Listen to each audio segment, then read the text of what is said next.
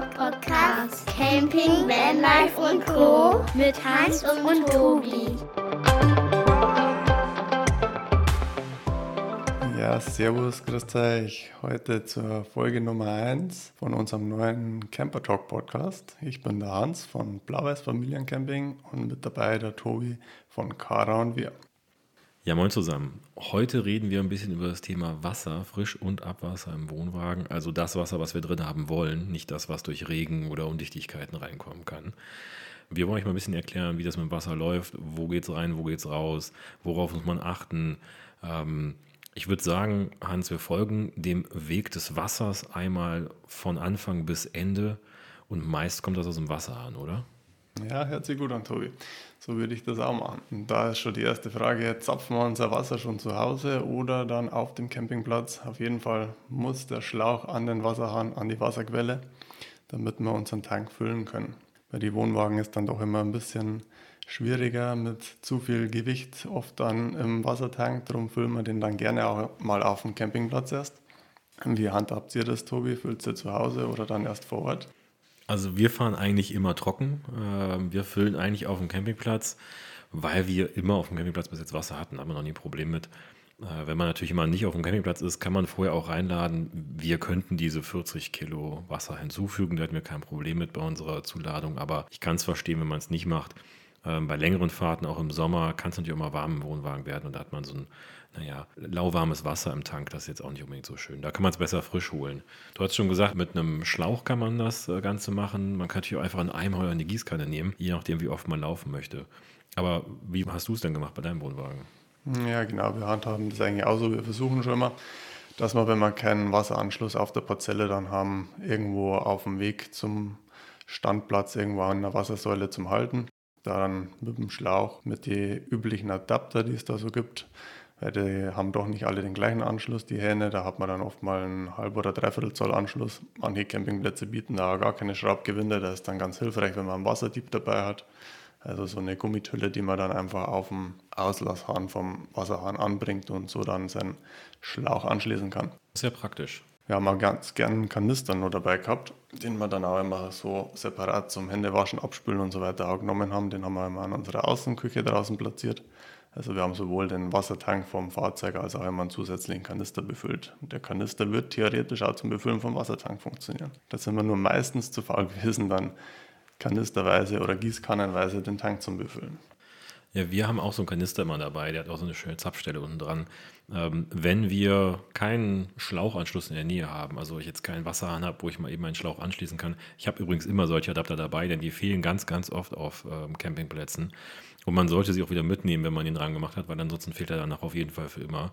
Dann mache ich sonst meinen Schlauch einfach direkt dran. Wenn ich das nicht kann, dann habe ich natürlich einen Kanister da. Meist fülle ich einen Kanister rein und den Rest bin ich auch zu voll für. Ähm, aber ein bisschen was brauche ich ja später auch irgendwann für die Toilette mal, weil bei uns kommt das Wasser für die Toilette aus dem Frischwassertank raus.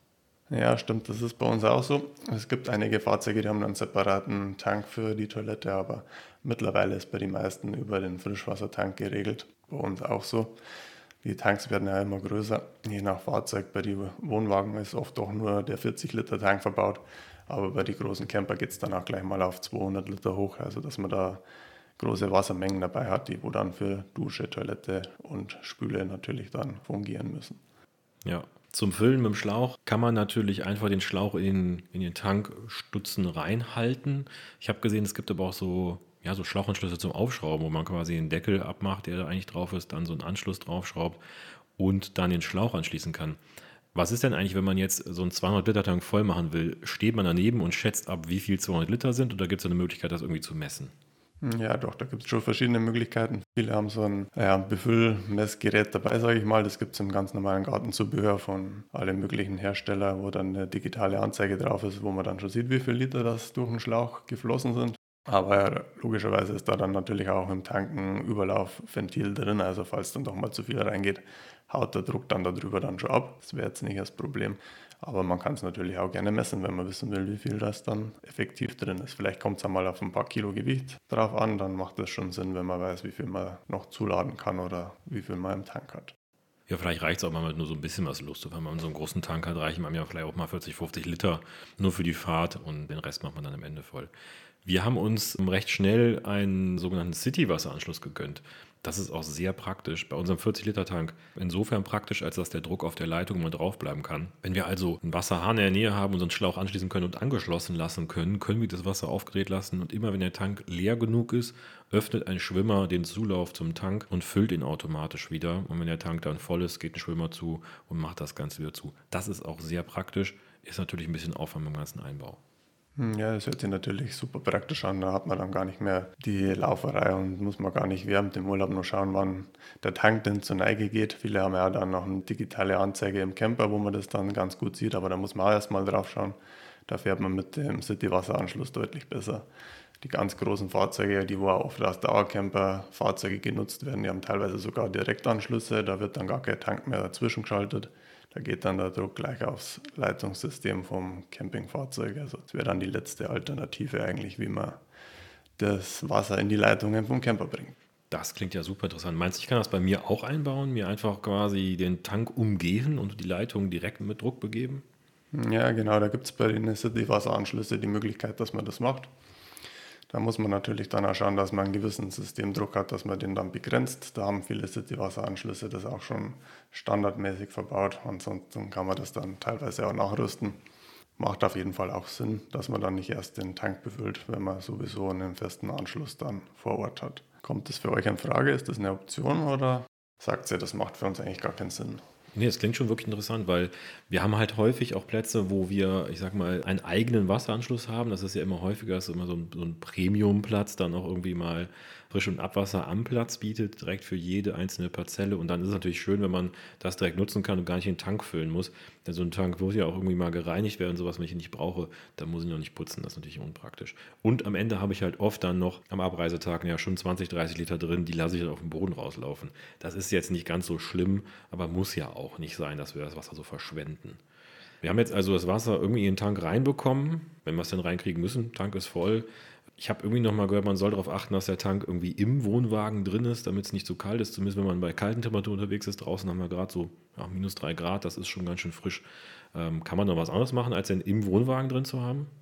Ja, bei den Wohnwagen ist meistens so gehandhabt, dass die Tanks im Fahrzeug verbaut sind und dadurch halt dann auch mitgeheizt werden, wenn der Wohnraum geheizt wird. Also von dem her ist der dann da frostsicher verbaut. Bei den Wohnmobile, Campervans und so weiter ist oft platztechnisch ein bisschen schwieriger. Da wird es dann oft einmal nach außen verlagert. Dann sollte natürlich der Tank dann isoliert und am besten Fall beheizt sein. Das bieten aber auch viele Hersteller an. Oft ist das Serienausstattung, teilweise gegen Aufpreis dann möglich in einem Winterpaket. Macht auf jeden Fall Sinn bei solchen Temperaturen, wenn man da gern damit unterwegs ist, dass einem da nichts auffriert, dass man das so, so isoliert und beheizt reinbestellt. Würde ich auf jeden Fall empfehlen. Ja, kann ich gut verstehen. Ich meine, Wintercamping ist nochmal ein ganz eigenes Thema, werden wir bestimmt irgendwann auch mal drüber reden, aber macht Sinn, dass man es auch bei kaltem Wetter einfach dann trotzdem gewärmt bzw. frostsicher hat. Jetzt haben wir es drin im Tank. Jetzt muss es wieder raus. Irgendwie kommt es dann zum Wasserhahn. Wenn ich meinen Wasserhahn aufmache, höre ich mal ein leises Surren und irgendwann kommt dann so ein bisschen Wasser raus. Ich vermute mal, ich habe eine Tauchpumpe einfach drin. Ist bei der Preisklasse, die ich habe, wahrscheinlich üblich. Was gibt es denn da noch? Ich habe mal was von der Druckwasserpumpe gehört. Wie ist das denn? In die Wohnwagen ist meistens die Tauchpumpe, wie du sagst, verbaut. Das ist eine günstige Variante. Ist auch relativ verschleißanfällig. Also ist meistens nur eine Kunststoffpumpe, die aus günstige, einfache Materialien gefertigt ist und auch keine hohen Drücke aufbaut.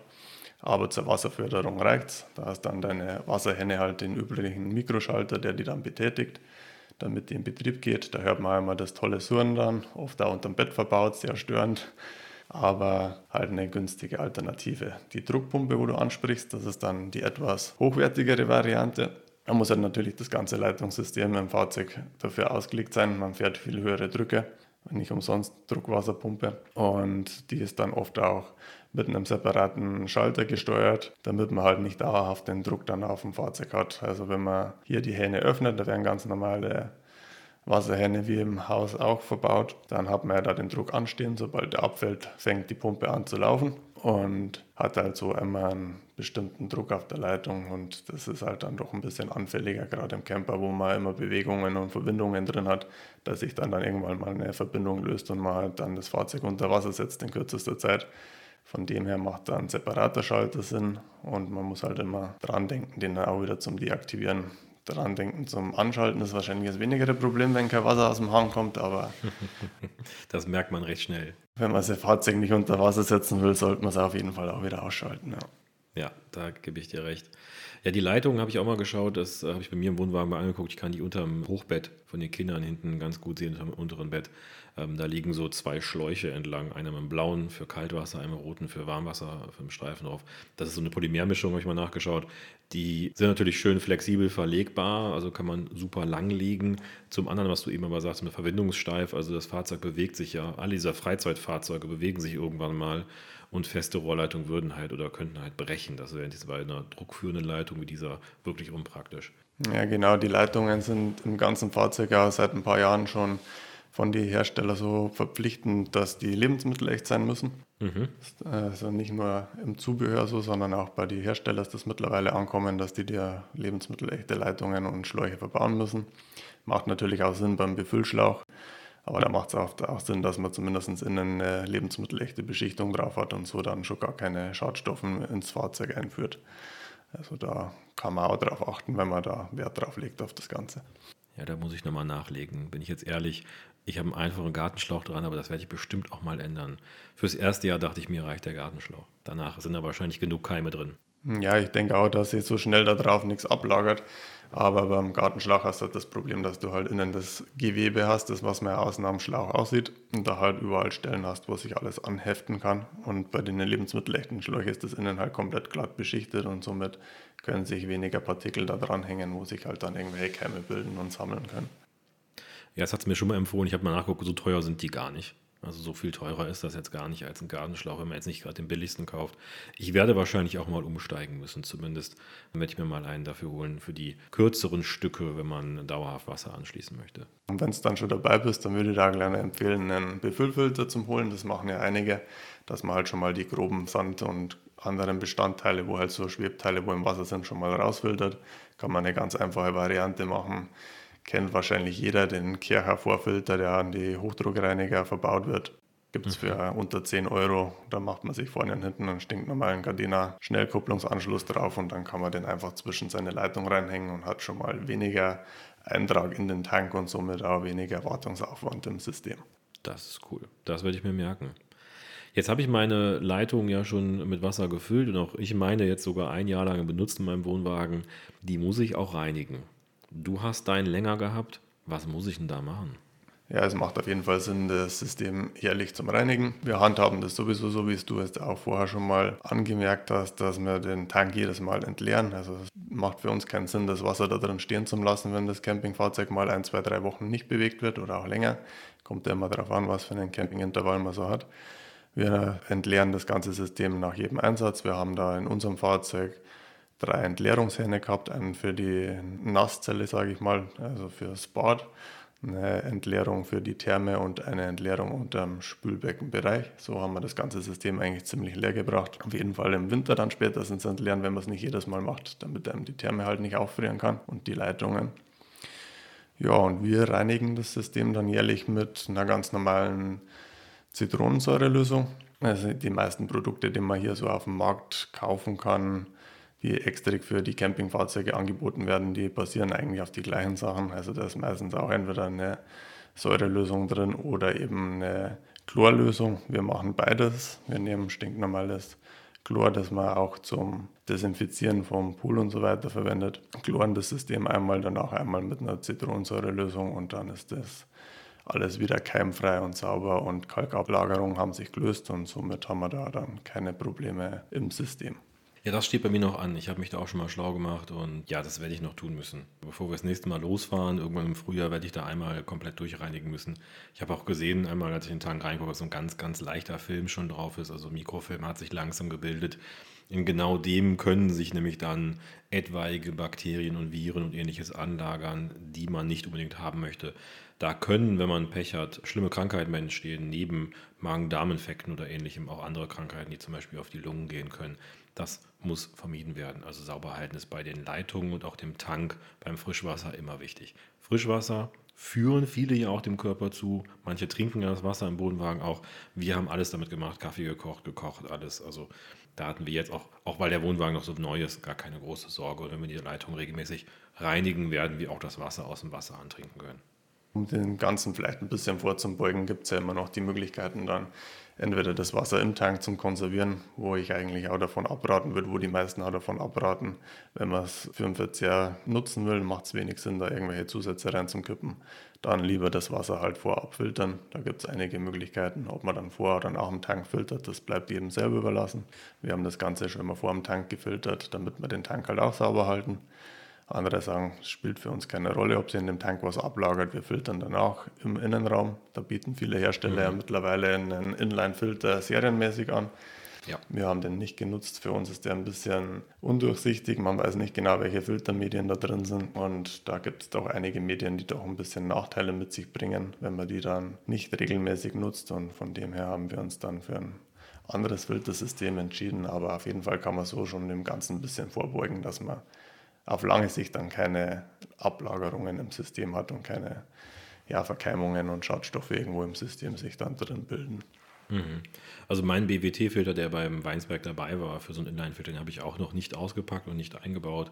Ich dachte mir auch beim ersten Jahr ist das nicht unbedingt nötig. Wir sind erstmal nur in Deutschland oder in Niederlanden unterwegs. Da sehe ich keine so große Gefahr. Alles, was wir haben, ist neu. Äh, da habe ich jetzt keine Gefahr gesehen, dass da was passieren kann allgemein, ob man jetzt so einen Filter nutzen möchte, der so eine kleine Wegwerfkartusche ist, die man regelmäßig tauschen muss. Ich würde vermuten, ich habe nicht nachgeguckt, dass eine Aktivkohle drin ist.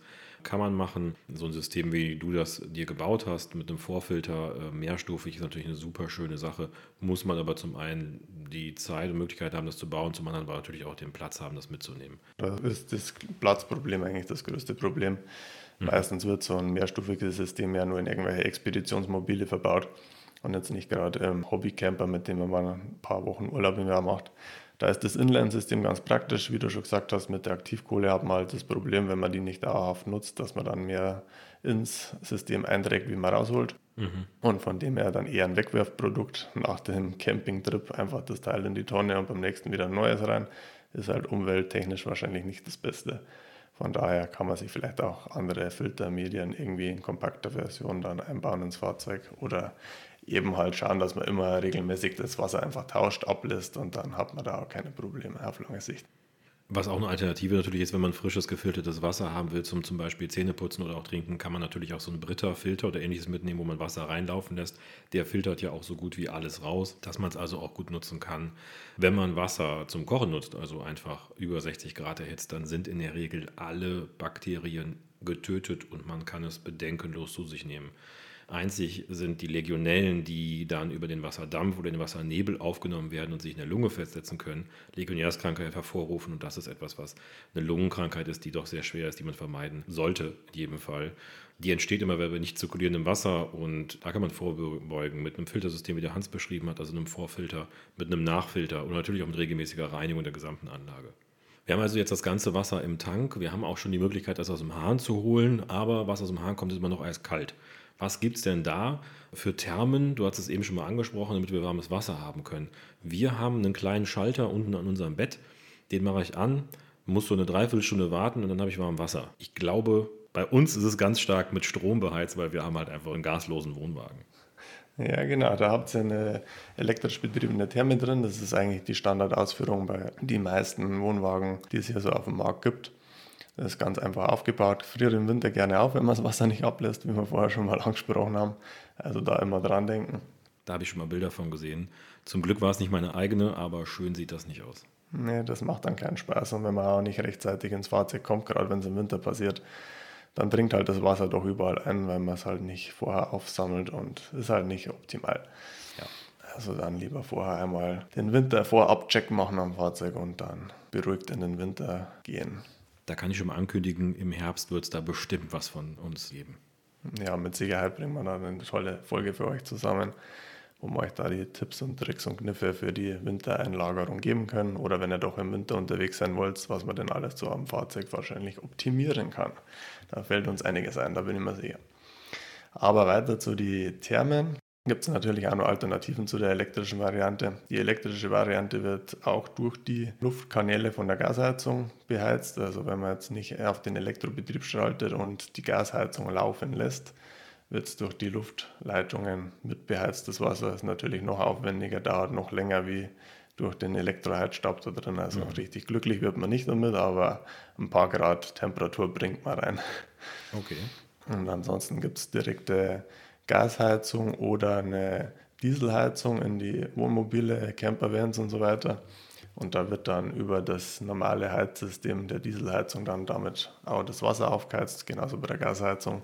Das geht dann ruckzuck, da hat man dann viel mehr Fläche und höhere Temperaturen, die man da fährt. Und da hat man dann auch schnell schönes warmes Wasser. Oft sind die Boiler dann auch ein bisschen größer dimensioniert.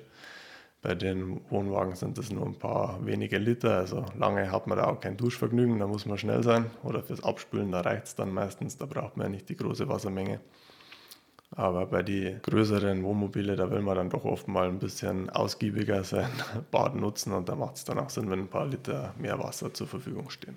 Ja, definitiv. Also wir haben schon oft mit unserem Wasser abgespült, dem Warmwasser aus der Therme. Das hat überhaupt kein Problem gemacht. Da kam auch sehr heißes Wasser raus, auch ausreichend viel. Ich war einmal duschen, also wir haben einen Duschausbau mit drin und ich war einmal duschen da. Das hat auch geklappt. Ich konnte mich einmal duschen, abduschen, sogar mit Haare waschen, was bei mir sehr schnell geht bei meinen kurzen Haaren. Meine Frau musste danach allerdings leider, weil wir es noch nicht wussten, kalt duschen. Äh, das war zu ihrem Leid und zu meiner Belustigung natürlich unpraktisch. Das nächste Mal müssten wir dann einfach eine Dreiviertelstunde warten. Da wir meistens auf Campingplätzen stehen, gehen wir halt einfach ins Duschhaus und äh, nutzen die Möglichkeiten, die da vor Ort sind. Ja, das macht deutlich mehr Sinn, wenn man dann die Gegebenheiten hat, dass man die dann auch nutzt. Und ansonsten ist halt mal eine schnelle Lösung und man muss halt ein bisschen timen als Familie. Gerade wenn man dann Kinder nur dabei hat, wird es dann mit dem kleinen Boiler schon schwierig. Also da wird es dann ein abendfüllendes Programm, bis dann jeder geduscht hat. Ja, unsere Dusche wollten wir auch eigentlich nur haben, weil ich da neben der Toilette zum einen einen Schrank mit einer Garderobenstange und einem Regalfach absolut unpraktisch finde. Zum anderen aber auch, weil wir gesagt haben, die Möglichkeit, dass wir es tun können, möchten wir einfach haben, dass wir die Möglichkeit haben, zum Beispiel die Kinder mal ganz schnell abzuduschen, sei es nur nach einem langen Strandtag, einfach mal eben abduschen und den Sand runterspülen oder ähnliches oder auch wir, wenn wir wollen, einfach mal ganz schnell abduschen. Die Möglichkeit wollten wir einfach haben. Darum waren wir froh, das drin zu haben. Außerdem war es in dem Paket mit drin. Ja, da habt ihr einen traumhaften Familiengrundriss euch ausgesucht. Da macht die Dusche auf jeden Fall Sinn.